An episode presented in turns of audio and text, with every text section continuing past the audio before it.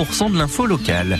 Il est 6h48, on reste en montagne avec Christophe Chardon et notre rendez-vous quotidien, l'Isère, terre de montagne. Et en ce début juin et avec le retour des beaux jours, on pense déjà à nos prochaines sorties bivouac. L'ennemi sous tente en montagne rencontre un vif succès depuis quelques années.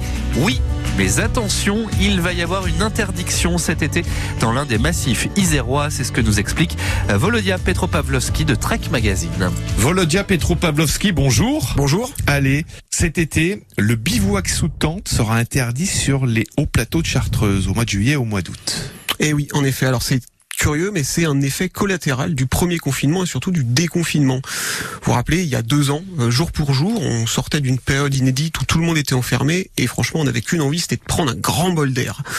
Et on a été nombreux dans ce cas-là, on a été très nombreux, on a vu des parterres de tentes fleurir euh, sur les zones de montagne, dans le Vercors, euh, Taillefer, Beldon, la Chartreuse, etc. Et le problème, c'est que dans certaines zones un peu fragiles ou des espaces protégés, ça crée des problèmes de surfréquentation. Et c'est pour ça que les acteurs du parc naturel régional de la Chartreuse, c'est ce qu'ils veulent éviter. Et ils ont mis euh, en place une interdiction du bivouac sous tente sur la réserve des hauts plateaux en juillet et en août prochain. Donc j'ai pu joindre un garde animateur qui m'a expliqué que depuis deux ans, la capacité de charge commence à être atteinte.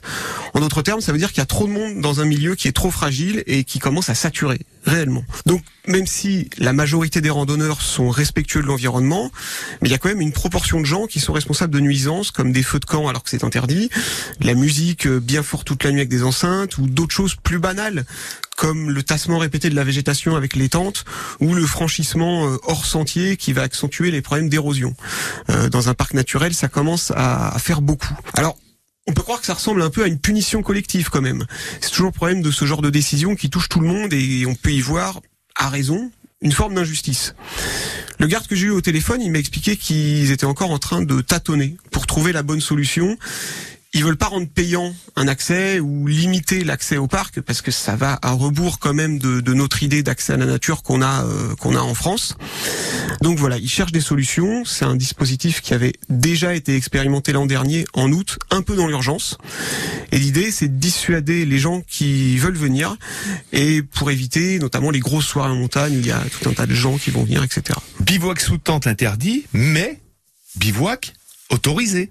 Bivouac autorisé, encore heureux, à la Belle Étoile. À la Belle Étoile. Et eh oui, profitez-en, profitez-en. Si vous avez jamais fait de nuit à la Belle Étoile, vous allez dormir. En plus, vous allez économiser. Vous allez dormir à la fraîche. Vous, vous porterez moins, vu que vous aurez pas de tente, et vous aurez une vue exceptionnelle sur la Voie lactée quand vous coucherez. Donc, euh, profitez-en. Euh, merci à vous, Volodia Petropavlovski de Trek Magazine, et à très bientôt sur France Bleu Isère. À bientôt, merci. La passion de la montagne se partage sur France Bleu.